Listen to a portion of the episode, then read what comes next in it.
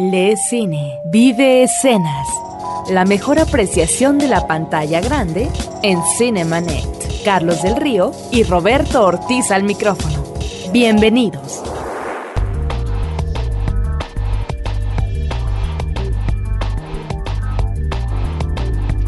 Este es un episodio más de Cinemanet. Les damos la más cordial bienvenida. Muchas gracias por estar con nosotros. Tenemos la página de internet www.cinemanet.com.mx y vamos directo a noticias. Noticias en Cinemanet. Interesante noticia internacional es la inauguración del Festival de Cine de Venecia, donde va a haber principales películas eh, como la nueva de Brian De Palma que se llama The Black Dahlia, es con la que van a abrir. Directores ya de renombre, con tan solo unas cuantas películas como Darren Aronofsky, va a estar allí con su nueva película que se llama La Fuente. Darren Aronofsky es el director de Requiem por un sueño y de Pi, El orden del caos. David Lynch viene con Inland Empire y está también por ahí la película Hollywoodland, una interesantísima historia sobre el actor George Reeves un actor que falleció interpretando al personaje de Superman de un balazo en la cabeza y la película trata sobre la investigación alrededor de su muerte, una de las grandes tragedias de Hollywood. Por otro lado, el pasado 30 de agosto falleció Glenn Ford, uno de los clásicos actores del cine hollywoodense de los 40s, 50s y 60s. Él es recordado particularmente por sus participaciones en westerns como un hombre rudo y silencioso y siempre decía él cuando le, lo entrevistaban que le gustaba interpretarse a sí mismo, que él era él mismo en la pantalla. Él eh, nació en Canadá, pero vivió en California desde los nueve años de edad y se le recuerda como la pistola más rápida del oeste en los westerns de Hollywood. Se decía que podía desenfundar y disparar en punto cuatro segundos, mucho más rápido incluso que el mismísimo John Wayne. En la pantalla grande se le recuerda por haber compartido créditos, especialmente con Risa Hayworth, en cinco películas. Este pasado mayo había celebrado sus 90 años. Glenn Ford falleció. Cinemanet. Si sueles coleccionar DVDs, esta noche en Cinemanet tenemos los siguientes títulos por cortesía de Universal Pictures: Muriendo por un sueño, La Nana Mágica y Triunfos Robados. Escribe a promociones@cinemanet.com.mx. Cinemanet. Ahora sí, nos vamos con nuestra entrevista con Isa López, directora de efectos secundarios, Pedro Izquierdo y Marina de Tavira. Cinemanet. ¿Bueno qué? ¿Vas a ir a la fiesta de exalumnos, sí o no? Mamá no quiere ir a la fiesta. Claro que quieres. Van a estar todos tus amigos de la prepa. ¿Sabes qué? Sí voy a ir a la fiesta de la prepa. ¿Una fiesta? No, no lo creo. No, no lo creo. El come galletas, el nefasto, la pinky pinky. Gori, la Sori, la Pelos. ¿Qué con la Pelos? Tijerita ya. La chivigón. Estás igualita, chivigón. No creciste nada. Cinemanet. En tu planeta me quedé.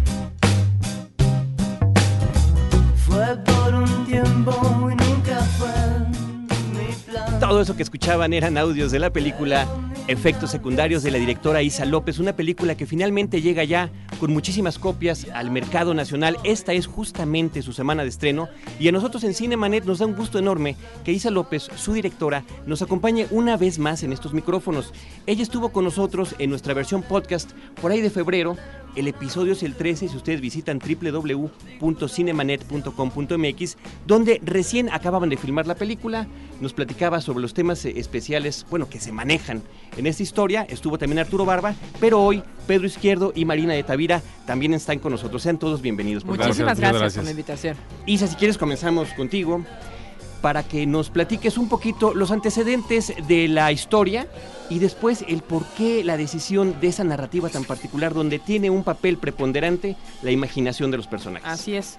La historia narra eh, el reencuentro en una reunión de exalumnos de cuatro personajes que se conocieron en prepa y al cumplir los 30 años eh, reciben esta invitación de regresar a la escuela para el brindis con aquellos que conocieron en la escuela. El Come Galletas, La Pelos, toda esa banda. y, y- y pues ese encuentro con, ¿Qué pasó con aquel que me traía loca? ¿Qué pasó con aquel que me hizo la vida imposible? ¿Qué bla, bla, bla?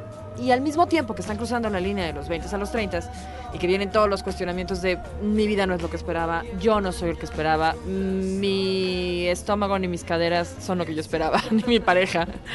Entonces, eh, todas estas dudas existenciales junto con el encuentro y lo que desata en, en- en- en- en- esta reunión de exalumnos es una comedia que les hace entender que han llegado al punto de tomar una decisión final sobre sus vidas y eso es efectos secundarios. La crisis de cierta edad.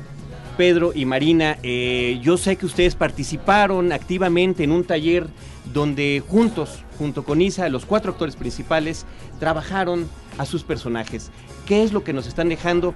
Eh, en tu caso en particular, Pedro, nos decía Arturo en la entrevista pasada hace algunos meses que, que dices que tú no dejas nada de tu verdadera personalidad allí. Uy, mira, mira, yo empecé con eso y luego ya a estas alturas resulta que también los otros compañeros dicen que no, que los personajes ya son tan Ah. diferentes y está. Digo, yo creo que es, es un proceso que, que cada quien fue pasando a su tiempo. Finalmente fueron personajes muy trabajados realmente, porque estuvimos desde el origen. Ya había una idea de Isa, pero empezamos a trabajar y empezamos como a moldear. A partir de ahí también Isa empezó, este, digamos, a armar más su historia y entonces ella ya nos proponía, era una retroalimentación todo el tiempo, ¿no? Lo que te puedo decir es que en un principio efectivamente eh, el personaje como estaba planteado era completamente diferente a mí, Cierto. completamente. Pero es lógico que con tanto tiempo y tan, tan inmersos en, cada, en la piel del personaje, todos siempre dejamos... No te platico nada más de esta película, creo que en general el actor siempre deja... O sea, el personaje siempre le llega en alguna etapa por algo, es lo mágico de, de ser actor, que, que te resuena en cierto momento de tu vida, ¿no? Y efectos secundarios, pues no fue la excepción. Ahora, permíteme decir, en particular veo a Pedro raro porque está sonriendo. Claro. ¿Ves? Sí, es diferente. En la película... Nunca en la película. En la película casi nunca sonríe. Marina, tú cuéntanos también porque la crisis también se vive diferente dependiendo del sexo, ¿no? Bueno, pues solo Digo, puedo de- de- suponerlo de- porque del nunca género. lo vive. También Del del género, sexo, del también del género. Del sexo. sexo, definitivamente. Si lo estás teniendo, si no lo estás teniendo, si te pasa como Ignacio que te deja como te deja, ¿no? Exacto. Esas cosas ciertamente se dan. Pero eh, tú qué dejaste en este proceso y eh, también comentarles en el caso de los actores que se trata de eh, gente nueva en el cine. son actores preparados tradicionalmente en teatro que finalmente están haciendo debut con protagónico en cine nacional y creo que eso refresca ver eh, un nuevo estilo de película. Se trata de la primera producción de Warner Brothers en México. Ahí sí, pues un mérito grandísimo el de Isa de haber conseguido que su proyecto, en el que todos ustedes están trabajando, haya gozado de este enorme beneficio, ¿no? Pues es, el, en enorme honor de que Warner Bros. haya decidido arrancar una producción en México, haya estado esperando un proyecto que, que cumpliera con las expectativas de los estándares de calidad y hayan seleccionado el nuestro, ¿no? Entonces, aquí sí, yo encantada de que haya sido Warner, pero la verdad es que es una labor de equipo y estábamos tan listos con el guion y tan listos con los personajes y con los actores que Warner dijo, con esto arranco y nos están dando el tratamiento que se le daría a cualquier película hollywoodense. ¿Cuántas, cuántas copias están, están saliendo en circulación en nuestro país? 358. 358 copias en todo el país. O sea que es muy difícil que vayan al cine y, Y no que no se vean. encuentren, claro, que no se encuentren en la marquesina el nombre de efectos secundarios. Nos vamos a un pequeño corte, regresamos en un instante. Cinemanet. Lo que es una, una constante es que los cuatro venimos como de hacer teatro y de que en algún momento tuvimos la, la fortuna o la coincidencia, como lo quieras llamar, que la directora nos viera y que hubiese un personaje que ella pensó que con nuestras características podía crecer a la magnitud en la película. A la vuelta de 10 años, mira, estamos. Entonces es una mujer este, leal a su palabra, ¿no? Pues el personaje, digo, como fue creado, en realidad fue, como te platicaban a través de la improvisación y del tallereo con Isa. Y sí me acuerdo de las primeras veces que llegamos a trabajar con ella, hablamos como de cómo había sido nuestra etapa en la prepa y de como por las características físicas, incluso empezamos por ahí de cada uno de nosotros que digo, en mi caso, ¿no? Soy muy chiquita, ¿no? Siempre tengo una cara muy de niña. Entonces tomamos como cositas de mi vida, pero se exponenciaron obviamente y se hicieron dramáticamente interesantes. Arturo Barba, Adán y Alejandra Goyaz, Mimi, en Cinemanet. Pues ahí estuvieron de alguna manera los ausentes presentes también acompañándonos, eh, porque el trabajo de Arturo y de Alejandra también es importantísimo en una pues historia que se cuenta a través de estas cuatro historias y cómo se van interrelacionando. Sí, no, es definitivamente ya hemos insistido mucho en el tema del ensamble, ¿no? Exacto. Sí, yo creo que eso es lo más eh, importante de este proyecto. Digo, no, eh, que, se, que finalmente nosotros cuatro es el resultado de todo ese trabajo y el trabajo actoral como un ensamble, como un grupo. No hay, no gira realmente, aunque la voz, digamos, que va contando es la voz del personaje de Marina, pero en realidad son cuatro puntos de vista sobre, sobre una crisis, un cuestionamiento, ¿no? Y es lo interesante, creo que es lo que es lo que va llevando también la historia. Me gustaría eh, que me platicaran un poquito sobre el casting de sus versiones jóvenes, porque creo que es eh, particularmente afortunado. Sí. Dime, dime, por favor, Marina. Porque es mi hermana. Ah, ajá. Tengo que decirlo. Así es la primera vez que lo puedo yo. decir. No, de verdad, dilo, por favor. Sí, es mi hermana, sí. en, es. en- en tu caso, ¿y los, ¿y los demás casos? Es mi primo. No es cierto. Ah. no, una- un espléndido casting. La verdad es que hubo una labor larga de búsqueda de, de gente que nos diera esa sensación de los 18. Teníamos la duda de si caracterizarlos a ellos. Sí, que- que luego es, la farsa. Y la otra era conseguir gente que pues no fuera igual. Era, fue complicadísimo y encontramos cuatro gentes que son igualitos a ellos. Tres de ellos espléndidos actores. Y la cuarta, espléndida actora. Actora. Ac- Espléndida Actriz. Espléndida, actora, espléndida actriz espontánea, ¿no? Porque se lanzó al ruedo siendo una historiadora de arte y, y siendo muy Ah, parecida a Marina. padre. Los demás son Natasha Dupeirón, Luis eh, Gerardo, Luis Gerardo Méndez, Méndez, y me está faltando. Este Arturo. ay, no me acuerdo, de, siempre se me olvida este chico, que es idéntico a Arturo, por eso siempre Sí. le tiendo a decir. Que qué Arturo. difícil, además, Sí. encontrar un hombre Sí. de esa estatura, es. las, algunas características similares. Y en el caso de tu hermana, Marina, eh, ¿qué- ¿cómo se preparó? ¿Cómo le ayudaste tú para que pudiera No, pues, interpretar a tu personaje? Cuando ella iba, le tocaba filmar, si yo- aunque yo no te hubiera llamado, yo, estu- yo estuve ahí siempre con ella. Y este, y lo que hicimos fue que esa escena, primero la hicimos Arturo y yo, y ellos la veían y va- varias veces y Ah, entonces después padre. no es que nos copiaran, pero era como que sintieran la energía de los personajes y luego la hacían ellos y estuve, bueno, Isa obviamente estuvo con ella y la dirigió Isa, pero sí estuve yo como muy cerca de ella todo el tiempo. Y de hecho con todo el reparto lo que hicimos fue un tallercito ahí breve de, de preparación para buscar esas gestualidades de los personajes. El, el quizá el que menos se parece físicamente es Luis, Luis Gerardo, Gerardo. a Pedro, en el caso de Ignacio, y sin embargo lo consiguió por actuación, o sea, tenía toda la gestualidad de Ignacio y entonces se, se identifica inmediatamente. Que es la impresión que queda. Claro. Finalmente, y creo que eso es lo más importante en este caso. Eh, yo quiero insistir con esta pregunta sobre la narrativa que escogiste para la película, porque eh, si bien el asunto de los actores eh, jóvenes también es importante porque se recurre a ellos a lo largo de la historia en los flashbacks, también tiene que ver la imaginación de cada uno de los personajes que tiene cada una de estas manifestaciones visuales en pantalla de sus imaginaciones características muy peculiares, ¿no? Eh, tiene como varias características de, de lenguaje la película. Una de ellas es que va y viene del pasado al presente y lo articulan en el mismo espacio, ¿no? Los personajes dicen, ¿no te acuerdas de tal momento? Y señalan y sin corte, y esa era la fortuna de tener al doble cast, vamos a cuando tenían 18 años. Por un lado. Y por otro lado, articulaba sus espacios imaginarios. Entonces tenemos eh, el personaje de Ignacio. Es un personaje que mm, la vida se le ha demostrado fatalista. Y entonces donde mira, ve desgracia. Y entonces estas desgracias que se imagina suceden en su mente, pero nosotros como espectadores las vemos. Entonces de repente llega a un lugar lleno de papeles. Él calcula riesgos. Exacto, que eso es importante comentarlo, no es parte de su trabajo. Exacto. Sí.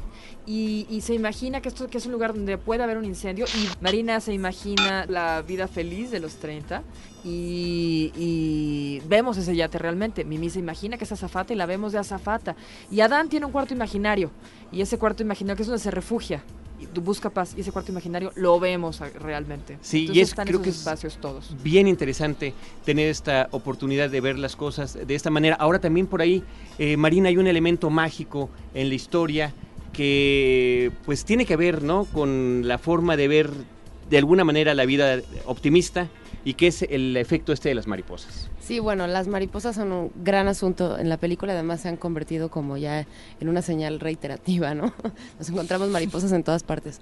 Pero sí, yo creo que, que, ese, que las mariposas están ahí, llegan, son reales, pero es la forma en que uno las interpreta. Uno las puede interpretar como las interpreta Marina o como las interpreta Ignacio. ¿Cuál Claro, es la realidad? claro. Es lo que es una pregunta. ¿no? Que es bien Sí. padre, me encantaría de- nada más hacer la pausa de que explicaran la diferencia de visión entre la vida, la visión fantástica de la vida de Marina y la visión pragmática de la vida de Ignacio, ¿no?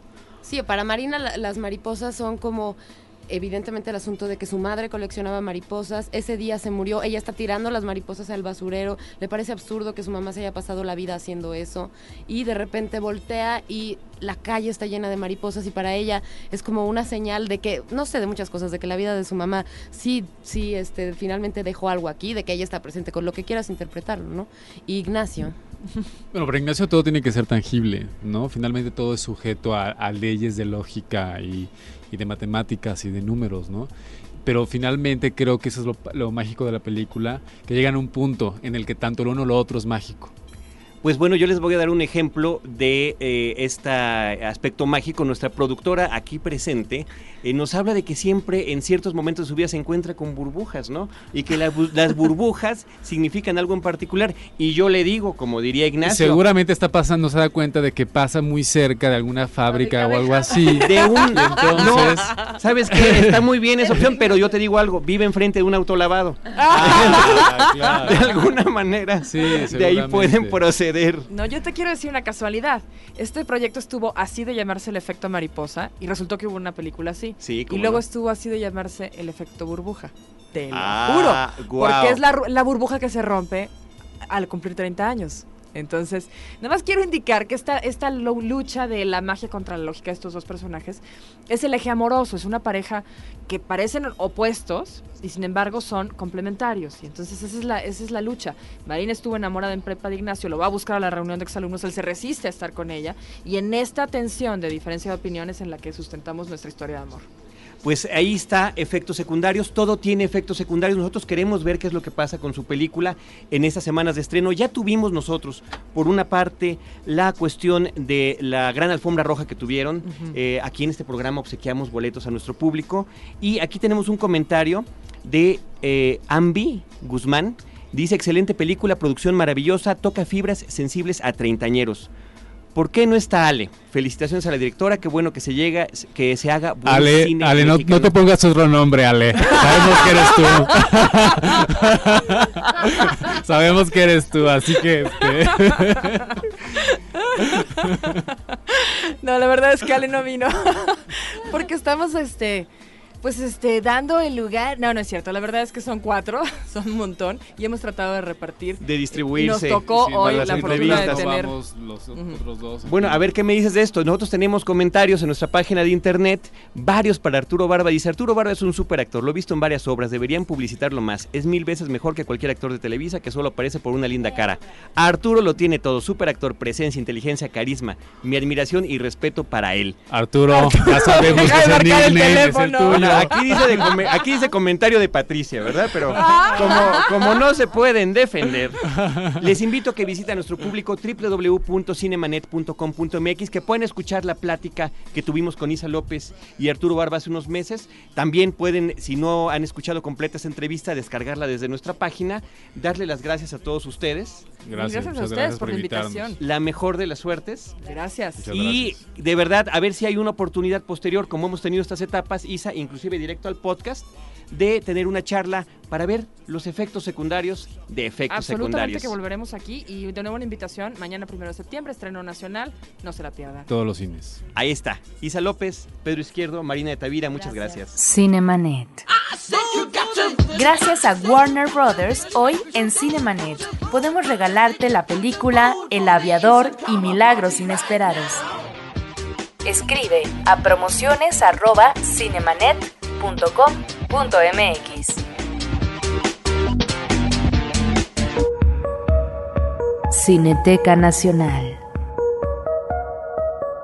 Pues muy bien, nuestra página de internet www.cinemanet.com.mx, donde pueden también encontrar este programa en línea, los programas anteriores, los programas especiales que hacemos. Acabamos de tener uno en especial sobre el cine negro, por ejemplo, pero ahora toca el turno que hablemos de la Cineteca Nacional. Gerardo Salcedo está aquí con nosotros. Muchísimas gracias por acompañarnos. No, gracias a ustedes por invitarnos. Eh, pues eh, la Cineteca Nacional tiene un lugar muy especial aquí en nuestro programa en, en Cinemanet, pero la razón importante por la que estás aquí es porque el mes de septiembre la Cineteca Nacional lo dedica a su edición número 26 del Foro Internacional de la Cineteca. Así es, el, pues, bueno, ya hablar de 26 ediciones del foro es como, pues es un cuarto de, un poquito más de un cuarto de siglo. Eh, arrancó Uh, pues realmente ya más de dos más de dos décadas con el, la idea de tratar de difundir una serie de cines y de propuestas que en esos momentos eh, prácticamente no llegaban a la cartelera comercial, ¿no? Que eran las óperas primas, la búsqueda de un cine diferente, alternativo, podríamos decirlo, y documentales, ¿no? Eh, a lo largo de su historia, pues ha pasado varias películas muy muy importantes. Digo, yo recuerdo por ejemplo La Ley de la Calle de Francis Ford Coppola como uno, de los grandes momentos del foro. Este, por ahí un ejercicio menor de Bergman que se llamaba eh, este era sobre una obra de teatro lo que ocurría en, tras bambalinas eh, eh, atrás del escenario creo que se llamaba.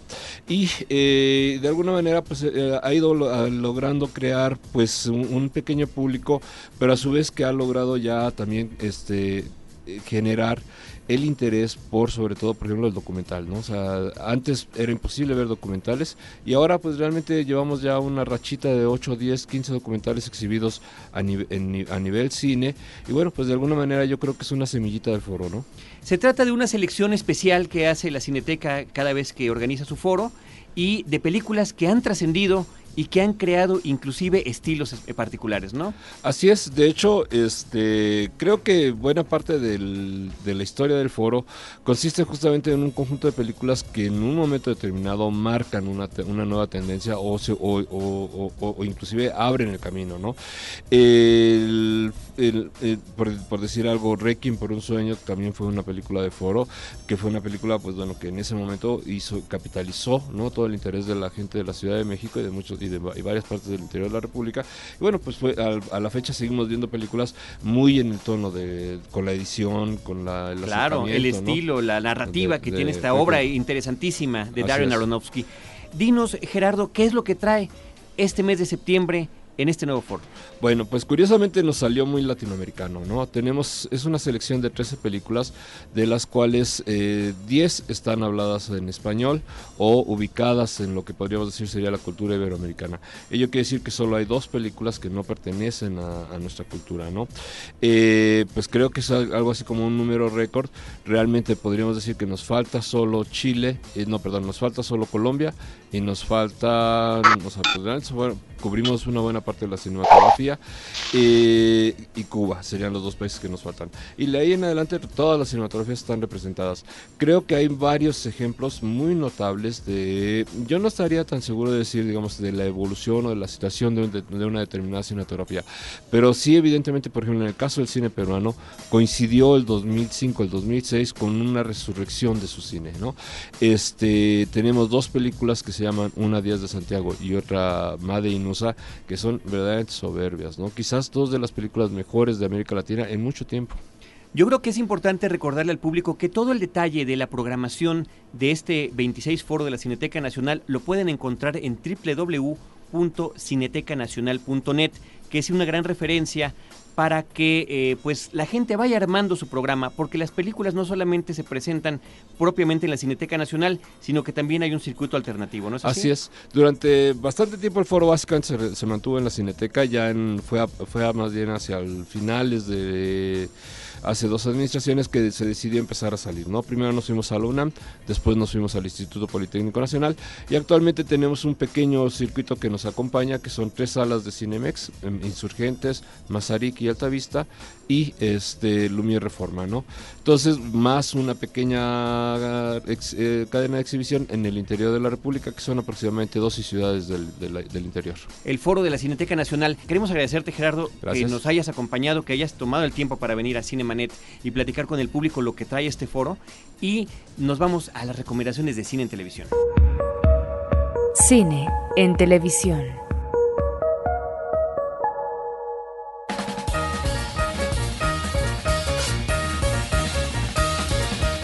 Si este fin de semana decide quedarse en casa, disfrute de estas cintas que Cinemanet recomienda. Soldados de Salamina. Basada en la novela homónima de Javier Cercas, una periodista indaga sobre Rafael Sánchez Maza, uno de los fundadores de la Falange que actuó en el bando franquista durante la Guerra Civil Española. Realidad interior y realidad histórica se funden y cobran dramatismo a partir de la inquietud para resolver un enigma que podría arrojar luz sobre las reacciones humanas en momentos bélicos decisivos. Soldados de Salamina. Esta película podrá seguirla este sábado 2 de septiembre a las 22.30 horas por Canal 11. La noche de Bahrein. Tiempo después de iniciada la Revolución Francesa, el rey Luis XVI, su esposa María Antonieta y la familia escapan, aunque son hechos presos en Bahrein y fusilados posteriormente. Este momento histórico le sirve de pretexto a Héctor Escola para reunir en el interior de una carroza a personajes ficticios y reales como Casanova y Nicolás Edner Restif de la Breton. La magnífica puesta en escena se puso al servicio de una interesante como divertida diserción política y social. La noche de Bahrein, domingo 3 de septiembre a las 00 con 10 minutos por Canal 11. Estrenos de la semana en Cinemanet. Pues además del estreno de efectos secundarios, tenemos otros estrenos interesantísimos. Está la película Inconscientes, una cinta española de Joaquín Oristrel, donde nos narran una historia ubicada en el Barcelona de 1913, cosa que queda perfectamente delimitada con un gran inicio que tiene la película. El papel de una mujer a la vanguardia, psiquiatría y incluso la participación del personaje de Sigmund Freud, Inconscientes de España. Por otra parte, una película estadounidense, Tres son multitud, You, Me and Dupree, una película protagonizada con Owen Wilson y Matt Dillon, además de la participación de Kate Hudson. Quiero agradecer a toda la gente que nos llamó, Alejandro Sánchez y Cristina Sánchez Villegas, que se llevaron algunos de los DVDs que tuvimos, Cindy Correa López, y gracias a nuestro operador Álvaro Sánchez, Alejandra García, nuestra productora, Celeste North y a Edgar Luna. Cinemanet, recuerden, en Horizonte, todos los jueves a las 10 de la noche tenemos también la versión cinematográfica de nuestro programa, nuestra versión en internet en www.cinemanet.com .com.mx. Muchísimas gracias por estar con nosotros.